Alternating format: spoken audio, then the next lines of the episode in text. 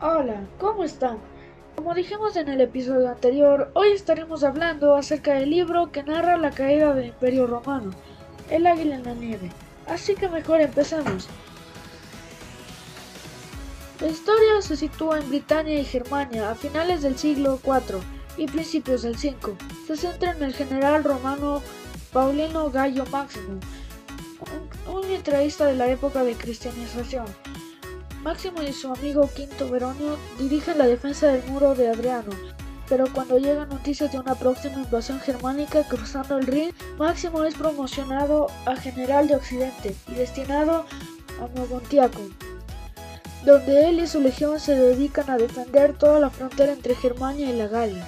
Este libro narra la historia de cómo cayó el Imperio Romano, desde el punto de vista de Máximo, y narra varios sucesos reales, como por ejemplo cuando los países se unieron para atacar a Roma.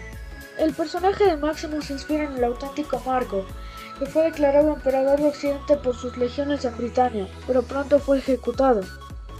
La invasión germánica que Máximo combate fue la auténtica invasión germánica de la Galia en el año 406.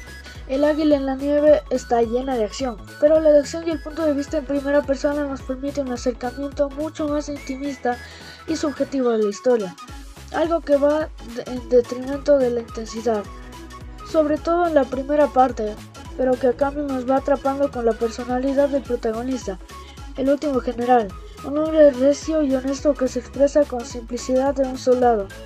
El resultado merece la pena. El Águila en la Nieve es una novela magistral, profundamente humana, que describe con viveza un momento histórico decisivo y que nos permite imaginar cómo fueron aquellos últimos años del mayor imperio que la humanidad había conocido hasta entonces.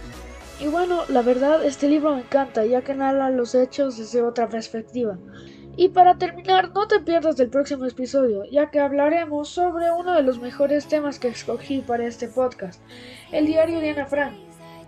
Y habiendo dicho esto, yo soy David y Sayo Nara.